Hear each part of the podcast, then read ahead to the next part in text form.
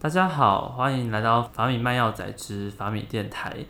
那今天是礼拜六的下午，我们其实非常的荣幸，大家应该听得出来，米编今天有点紧张，因为我们邀请到的来宾真的非常厉害，他是全台应该算全台最大的医药公关的总经理张志胜 Jason。Hello，各位法米的听众朋友们，大家午安，我是 Jason，来自军公安集团精粹公关、群粹公关、精粹亚太公关，大家好。哦，Jason 刚刚已经把公关的三个三个子公司介绍完了。是对，其实基因公关在我们前大概前两年的时候，法米有非常荣幸可以到内部去采访，然后获得蛮多医药公关相关的资讯。嗯那在这几年，其实也有蛮多人学弟妹一直回锅在问说，那他想要进公关，或是公关到底在做什么？所以我们今天就非常荣幸邀请到 Jason 来这边替大家做解答。那想先问一下 Jason，就是呃这三间公司的介绍。嗯，其实刚刚提到说我们有精粹公关、群粹公关跟精粹亚太公关，那我们为什么明明就是一个医疗公关，要分成不同的公司呢？其实它主要是因为我们把医疗公关又再细分成几个不同的领域。比如说像精粹公关，我们擅长的是在比较预防医学，比如说疫苗类的产品的沟通，或者是一些比较生活形态类疾病的沟通。是对，那这样的一个疾病或是这样的一个医药的需求，有这样需求的人多半是健康的这样健康的人，嗯或是我们所谓亚健康哦的人。亚健康，对就是要提醒他们的一些 awareness 的感觉。对，那像在群粹公关，我们比较着重希望在这个品牌之下发展的是针对癌症啊，或是慢性病类疾病的沟通。所以其实像在群粹，我所沟通的对象有一部分就会是病人。病人病友的沟通，所以其实像我们看精粹跟群粹，我所锁定的沟通族群就不太一样。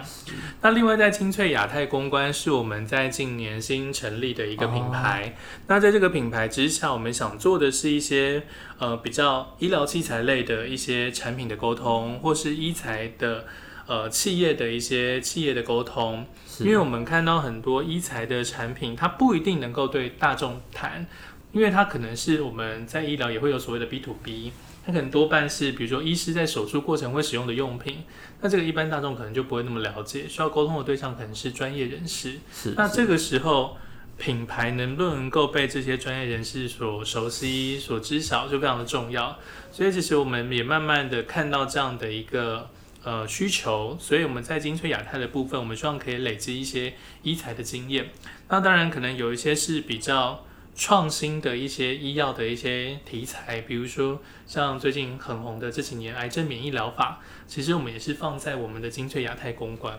哦，对所以其实就是比较新的一些疗法，还有医疗器材，对都会放在新的。对，我们会希望在亚太的品牌之下来做。了解。哎、那当初 Jason 是怎么就是在公关公司走到医药公关这一块？哇，这个时间有点长了。我其实我经营到金关集团到今年大概已经十六年了。哇哦，我是二零零五年进公司的，一开始我还跟当时面试我的主管说，如果可以的话，我不要做医药，我不要做医疗，我觉得好像很难。就墨菲定律的感觉。对我是不是可以先从消费品开始做？所以我大概在二零零五年到二零零零七年这段时间做了蛮多，是以消费品啊或这些科技就做的很杂，再来做一些美妆保养品。对，但其实也发现到，因为其实，在二零零六年开始，陆陆续续我做的产品好像都跟医疗有一些关系。比如说，我在开始做一些隐形眼镜，那它其实跟眼科，因为当年隐形眼镜是不能做广告的，因为它是医疗器材的一种。对对对，对，所以那时候会跟一些眼科医师有一些接触，然后开始接触一些医疗线的记者。那甚至到二零零七零八年，陆陆续续开始做一些嗯药品啊，或是还是会被 assign 要做一些比较医疗的案子。那是因为尝 case 刚好来了吗？对，然后就被分配到，那也乖乖的就接下来，哦所以就硬着头皮尝试。那在二零零八年开始做一些癌症的案子，嗯然后我就慢慢的发现，哎，其实做医疗没有我想象的这那么的困难困难，而且其实我就发现我反而好像比较喜欢做医疗的案子，为什么呢？因为我觉得在做医疗沟通的时候，我们所设定的讯息或是我们所谈的内容，它很有所根据、有所本，是，而且它都有一些科学的 evidence 的撒对对对，对对，讲起来就会觉得嗯很扎实。哦，而且其实我发现，在透过医疗的议题去跟媒体沟通的时候，我能够发挥更大的一些议题的影响力，因为我谈的可能是这个疾病对于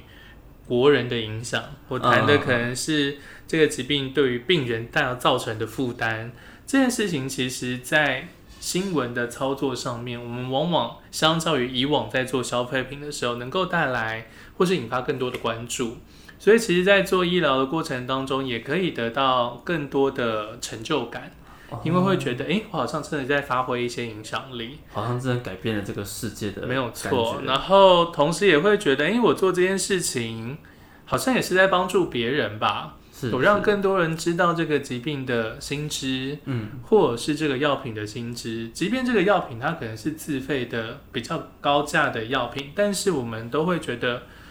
身为病人，我们都要有知的权利，所以我们让他知道你有这样的一个选择。那要不要去使用，是做个人的一个评估。是对，那除了对对外、对大众、对病人，我觉得好像是一件帮助人的事情。那对于我自己来讲，我觉得诶，自己能够了解很多医疗的知识也是很不错的。所以现在对于健康相关的事情，或者是家人朋友之间健康的问题，就会特别的敏感。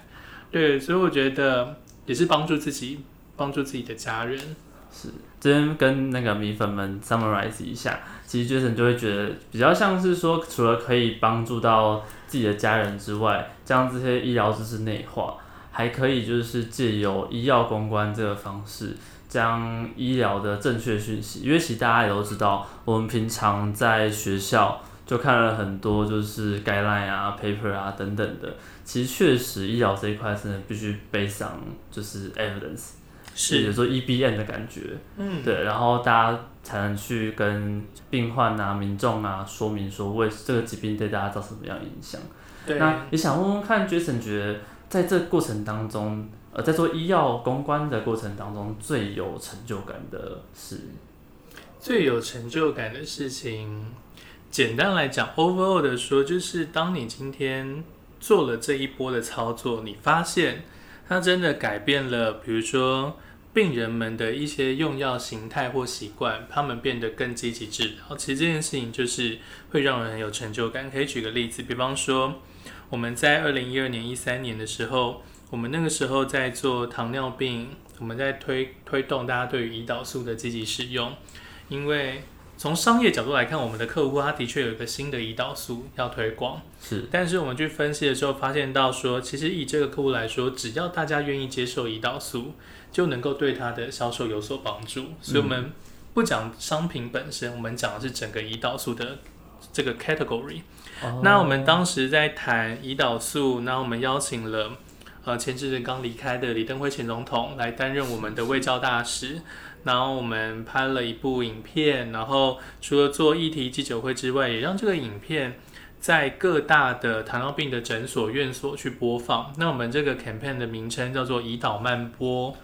然后很有趣以前从的名字。对，因为我们觉得它是一个很欢乐的。《宝岛慢播》这首歌曲是很欢乐的一首歌曲。对，那我们那个时候在动脑的时候，就想说，我要如何把大家对胰岛素一些比较负面的迷思，转化成比较正面的一些形象跟语言。那我们就希望可以结合大家可能就是这种中老年人他们心中欢乐的记忆。那其实大家都听过《宝岛慢播》这首歌，对，这首歌听起来就很开心，所以那时候就灵机一动，想说，哎、不然我们把《宝岛慢播》改编成胰岛慢播好了。那跳慢波有时候也是代表着我们的血糖高高低低，血糖应该稳定控制。哦所以其实当我们提出这个胰岛慢波的概念，然后我们想要邀请李登辉前总统，因为他本身也是三十年的糖友，然后也都打胰岛素，是是然后因为很多病人会觉得打胰岛素可能会眼瞎啊、败肾啊，然后会死掉啊、没救啦、但当时李登辉前总统九十几岁的高龄，打了三十几年的胰岛素，所以其实他就是一个成功的典范，病人的典范。所以那时候邀请他来谈，所以这样做了一波之后，隔年就是我们的合作的学会糖尿病卫教学会的理事长告诉我们，就台湾的胰岛素的施打率可能常年多半在十一、十二趴左右。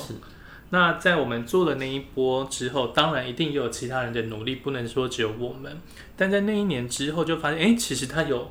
成长了，可能大概到十四左右。哦，那那一点五了，对这样的突破，其实换算成病人，可能就有五六万的病人开始接受使用胰岛素，是非常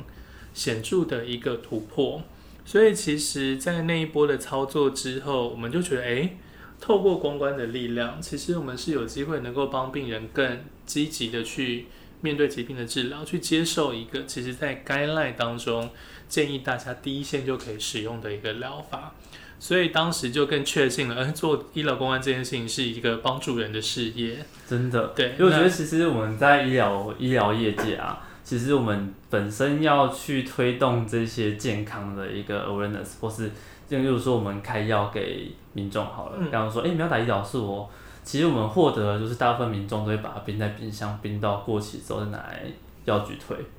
就是很多人在过去真的会不敢打，是对那我很多的迷思啊。对，然后如果有我们可能直接跟他直接说明，他们也不太会信，所以我觉得其实这个做法真的是非常，就是医药公关这个工作非常的有意义，它可以改变了改改变这些民众们他们用药的一些心中的价值观。对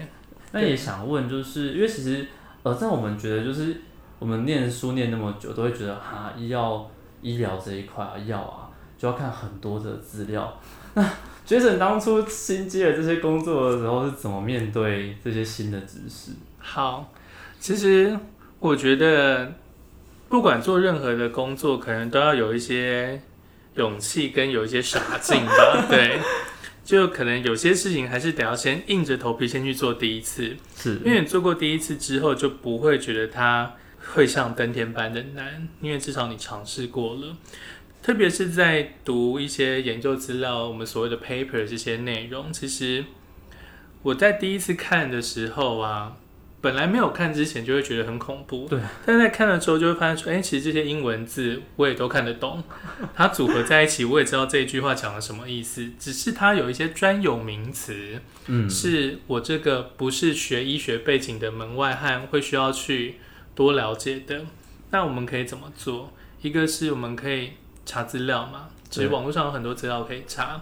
有很多前人留下的经验。我们 Google 什么单字什么，然后中文写意思，他就会告诉我们这件事情的意思是什么。那我觉得我也蛮庆幸，我在一开始做比较难的医疗的题目、癌症的案子的时候，当时我的客户教我很多，哦，对他会跟我分享我们怎么看这个 paper，这个 paper 有什么样的重点，是，所以其实慢慢的也抓到了一些要领，就发现说，哎、其实在看 paper 去看它的 summary abstract 的时候，就会发现，哎、其实很容易懂啊，因为就会抓得到那个重点。对，有时候甚至进阶到我们会去看内文，从内文的蛛丝马迹当中找到一些值得拿出来谈的一些议题的点。所以我觉得，其实这些英文我们不要怕它，我相信现代的年轻人们英文基础一定比我们当时还要好。嗯所以其实只要愿意看，然后知道这些单字的意思是什么，其实你只欠缺的就是经验值跟如何去诠释这些专业数字所代表的意义。那如果懂的话，其实我觉得很多的研究的 paper，其实它的逻辑都是很一致的。是所以只要看过大概两三篇，其实在看其他的 paper，应该就能够找到当中的一些关键的地方了。其实只要肯做，然后做中去学，不要害怕失败。然后其实对那个点其实比我们想象中的还要好去熟悉。对，只是说我觉得在医疗公关，我们会期待我们的同仁在看 paper 的角度，不仅仅是从医疗专业出发，因为我们要去思考的是，那我们在看这篇医疗专业的 paper 的时候，它是否也存在着，呃，新闻价值或是一些能够吸引到媒体的一些我们所谓的新闻点。新闻点，比方说，我们看到某个 paper，它告诉我们，哦，可以降低八成的死亡风险，哦，那非常的厉害。对对对那这个就有哦新闻点。对。了解了解。所以我们要去看得到说，哎、这个数字，它如果今天放在一个医疗的报道上面，它没有有没有意义？哦对，，那有时候一篇 paper 它会有很多不同的数据的研究结果，那我们要懂的是，我要挑中一个最能够让媒体觉得它很重要，它很有代表性的一些数据来谈。是。对那这边其实也想要先岔出来，想要先问一下 Jason，那在医疗公关进去的时候，是马上就会需要查这些 paper、读这些书吗？还有就是工作的大概内容大概是在干会不会一进来就会需要查这些东西呢？其实我觉得在我们公司，我们是没有要放过大家的，所以其实你一进来没多久，我们当然会有一些基础的训练课程。是是那当然，我们是以团队的方式在合作的，是一起念。我们是 team work，哦。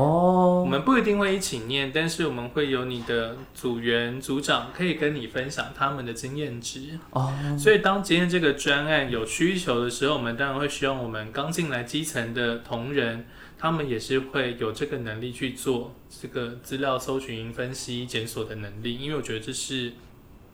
在我们这一行非常基础的一个能力。嗯。那除了这些比较资料的搜集、研究跟分析之外，到底医疗公关人员在做什么呢？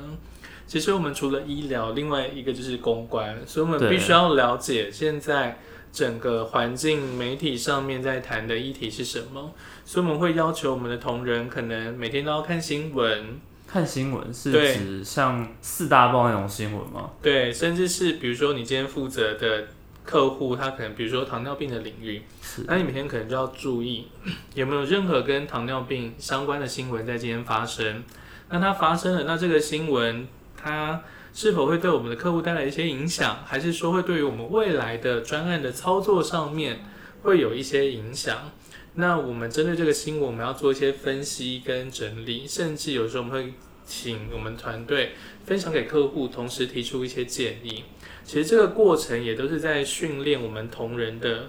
呃公关议题或是新闻的一些敏锐度。因为如同刚刚前面提到，就是要有这个敏锐度，搭配上我们对于医疗专业的讯息的掌握，我们才能够真的去发挥这些资讯医疗的议题的影响力，才能够真的去帮助到我们想要帮助的人。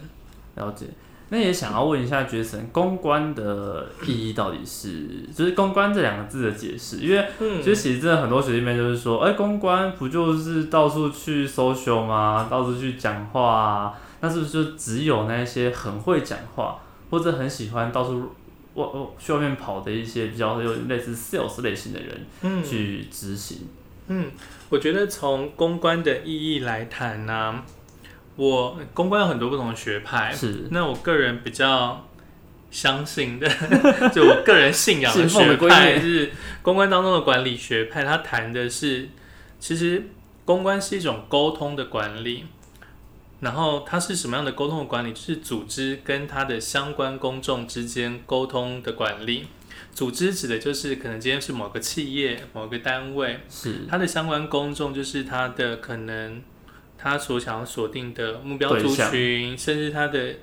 跟他会有任何利害关系的利害关系人，或者我们说利益关系人，组织跟他相关公众之间沟通的管理。沟通的管理代表的是什么意思呢？因为我们要跟他对话沟通，中间会有非常多的语言，甚至是互动的方式。其实人与人之间的沟通是需要被管理的。比方说，我今天跟你讲话，我跟你讲话的语调，或是我要释放的讯息，我会有我背后的目的。哦比如说，我今天的目的可能是要让法米粉们知道精英公关集团当中的精粹公关、群粹公关、精粹亚太公关很棒，所以我的语言上面我会去释放出这样的讯息。哦，其实我觉得这就有点像是我们所谓的沟通的管理，那这个就是我所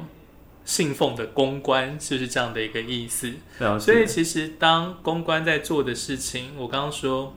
我们协助药厂客户，比如说今天一个产品上市要做推广，我们帮他办记者会，我们帮他做一些社群的沟通，我们帮他做一些媒体的操作。其实我们都是协助在他协助他在做这些所谓的沟通的管理，是因为我们设定了议题，设定了讯息，我们设定了要告诉我们的病人什么样的语言，举例来说，刚刚前面有提到，我们做过糖尿病的胰岛慢波，请了李登辉，这些就是我们在沟通管理当中我们设定的议题跟讯息。为什么是李登辉来谈？因为它代表的是一个成功案例。我们要让对于使用胰岛素治疗没有信心的病人们看到一个很成功的典范，让他们会愿意向这个典范学习。所以，他这个思考的过程，就是我所谓的沟通管理的过程。哦，那当初这个专案，我相信大家很好奇，就是这么成功的一个专案，当初是怎么沟通做出来的？是一个人发想，就是突然想到说，哎、我想要找李登辉，还是过程中怎么想到要这样操其？实，因为李登辉之前曾经上过电视节目谈他的经验嘛，哦，对，所以我们在动脑的过程当中，李登辉已经是一个我们想要去邀请的主要的对象。是。但关键是我们如何想出这个胰岛慢波的 idea，那就是。集合众人之力，到处乱丢想法，然后就突然灵机一动，不然我们这样做。哦，所以是一群，就是像刚刚 Jason 提到的是 teamwork 讨论出来之后对，才执行。是的，了解。那其实因为最近也有蛮多学弟妹在问说，那进去医医药公关之后可以做什么？那我就会把一零四的那个专业就不负责任丢给他们嘛，然后你就会在追问说，哎、那我要到投哪个职位啊？然后去看了一下，上面会有 A E 呀、嗯 S A E 相关的资料。是对，想要问一问看，就是 Jason 这几个职位他们的差异，还有实际上在做什么？好。我觉得可以先访分享在精英公关集团当中，我们的职级是怎么分的。我们进来最基层的叫做专案执行是 A E Account Executive。对，那很多人听到 A 就是说是广告 A 去拉广告吗？其实对我们来讲不是那个意义。嗯嗯嗯，我们顾名思义，我们看到的中文专案执行就是来执行专案的同仁。是对，所以这是我们第一阶层。那我们再往上一层就会是资深专案执行是。S A senior E，对 SAE Senior A E。那 S A E 再往上一层呢，就会是我们的小主管了，叫做专案监督、Account 哦，Supervisor A S。那这个时候他就是一个主管的角色了，对我们来讲，他是一个中阶主管。那再往上，我们会变成是专案的副理、专案副理，再往上专案经理，再往上业务总监，业务总监再往上可能就是副总，然后再就是到总经理。是，所以我们的阶层大概是这样子的。那以呃一般可能大学刚毕业或工作有一年左右经验的人进来，一般就会是所谓的 A 一专案执行，做的事情是什么呢？你可能手中同时会有两到三个专案要进行，是是但你可能就要去规划这些专案当中要做的事情的内容。那你可能要管理它的专案的时程，你可能要 handle 很多不同的合作伙伴跟厂商，你可能要帮客户准备在不同的专案当中的小专案的企划书、议题角度，什么时候跟媒体沟通，什么要跟厂商沟通，什么要给客户什么东西，就是这整个专案的 owner 跟管理者了。哦，所以他还蛮像一个 project manager 的，嗯嗯嗯，对，大概是雷同这样的感觉。那只是说，在这个过程中，我们也会很要求我们刚进来的 A E 要有一些学习跟成长。所以，其实，在精英公安集团当中，我们是有很多的教育训练，集团的教育训练，我们自己的教育训练，然后在个人的 review 上面会要求大家要做一些个人的报告。对，所以其实课业还还还蛮繁重的，在我们集团除了执行之外，还有一个自我提升的课业在，就是没有要放过大家的意思。但会感觉是一个蛮适合练等的一个地方。是，因为感觉学到不同面向的东西，跟我们是一一般在学校学到的完全不一样。对，但这边听起来其实也蛮好奇的，像我们医药背景的人进去的话，有什么样的优势跟甚至是劣势？他们可能需要在，例如说现在大一大二的学生，可不可以趁现在加强自己的地方？我觉得医药背景的人如果要加入医医疗公关，当然最大的优势就是在他们对于医疗产业的理解。医疗产业对，是指整个像药厂、药界、什么药新、药上市这一块吗，应该说会，比如说对于医病之间，或是药品之于病人之间的一些大致的一些这个产业运作的逻辑会有一些认识。哦了解，然后另外，因为毕竟在学校也会学一些专业知识，所以当这样的一个背景的同仁加入我们之后，比较知道怎么看这些研究论文，比较知道怎么找 paper，然后比较能够理解，诶这些研究背后代表的意义，然后比较不会怕接触这些困难的题目。哦，对，因为毕竟都已经学了多年了，对。但相对来说，可能比较弱的地方就会是在于说，诶，那在沟通的这一块，是是，我如何应对媒体？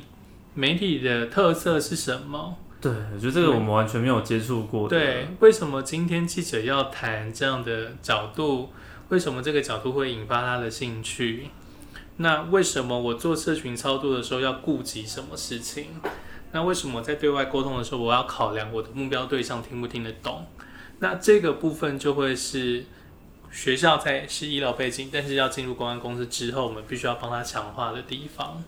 那有什么样特质，或是他有什么样的经历，可能可以在例如说面试当中脱颖而出？嗯例如说，你们一看都会觉得说，哎、这个人这样的经历，虽然他是医疗背景，但是他有这样的经历，代表说他可能有比较多的，像刚刚讲到的沟通的能力，嗯或者是医了解医疗产业的能力等等的。我们最近也看到蛮多的呃履历当中，他们除了自己在学术背景之外，他们在求学期间会有很多的社团的经验呐、或是自行举办一些活动或参与一些活动的经验。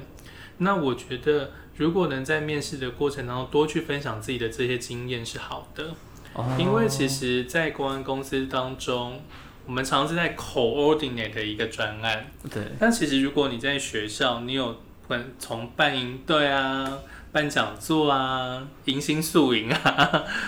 哦毕业发表会、成果发表会这种，其实你也都是在 coordinate 一件事情。那我觉得有这样的经验值就会有加分，因为其实当你在 coordinate 一个专案的时候，我们就能够去评估说你是不是能够顾及各方的需求，你是不是能够去妥善的分配资源，去分析现在这个专案是不是发生什么样的问题。那我们可甚至可以了解到你遇到问题的时候你怎么应对跟解决。我们就常常听到有些同学会就是来求职的同学会分享说，他可能刚接社长，然后没有社员，然后他一肩扛起。那我就说哦好，那我们大概了解他是一个能够在困境当中求生存，求生存，然后找到解决问题的方法的人。那其实这样对我们来讲，他就会是有加分的哦地方。所以这边其实米粉们可以注意，如果之后真的想要往医药公关这一条路走的话，可以多分享自己社团经验、解决困境能力等等，对会，是一个很好的加分的加分的地方。然后还有一个非常重要的是，我们都期待来面试的同学们、新鲜人们是有观点的人。有观点的人，对，因为其实我们医疗公关有一个部分，我们透过议题发挥影响力。这个议题过往我们很做很多在媒体，现在很多我们可能利用社群或数位的力量。但是当我们今天谈一件事情的时候，我怎么谈？谈出去大家有没有感觉？这件事情它就会需要我们去操刀它的议题的方向。那这个议题有时候是我们必须要有一些 sense，或是我们有一些主观的判断所能够提供给大家的，所以我们也常常会需要大家能够在面试的过程当中，针对我们所提问的一些问题，给我们一些他的看法、他的论述、他的判断。因为这样的一个观点，甚至我们说论述能力，其实在公关当中也是非常重要的。哦，所以必须要能够提出自己的想法，然后看这件事情要用不同的角度去是讨论。是因为其实我们做的事情，某种程度也是在说服大家，是一个说服的过程。因为其实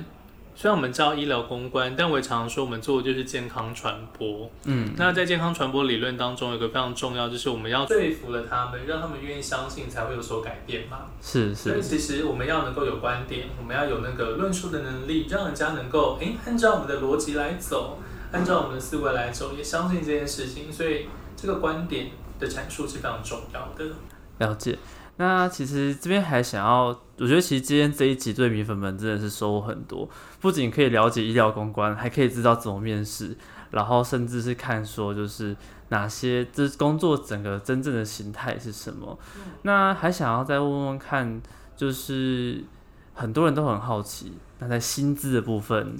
好，薪资部分其实以金光集团来说，我们是非常透明的一件事情。其实我们以新鲜人的起薪来说，嗯，我在十多年前的时候进到这个产业，那个时候我或者我的其他的横向的同事大概是两万八三万嘛。哦，那其实以到今年目前，我们精英公关集团的刚毕业的新鲜人的起薪是三万五千元，涨好多。对，那这个起薪也是在目前公关业界当中起薪算是比较高的。是。那以我们集团来说，如果你进来是 A 一或是 S A 一，其实我们是另外会有加班费的，因为在公安公司有时候的确工作时间比较长，所以其实我们的底薪加上加班费，有些同事可能一个月的十拿的月薪可能就将近四万元。了解。对。那哎，刚刚我刚刚 Jason 有提提到加班费这件事情，嗯，所以真的是很常会加班嘛，就是大概一天的工作时数大概，因为我相信是专案管理嘛。刚聊到薪资，对对，其实金光集团的起薪就很透明，三万五千元。然后加班的加上加班费的，加班费的话，我们是 A 一跟 S A 一会有加班费。是。那加班费的话，就可能每个月这样子，同事。本薪加上加班费领就将近要四四万元左右，甚至超过，看他的辛苦程度。那的确在公安公司加班，虽然我前面有说今天是希望大家能够加入公关领域，但是还是要先吓吓大家。其实，在公关公司的工作是辛苦的，是，所以的确我们是很需要加班的。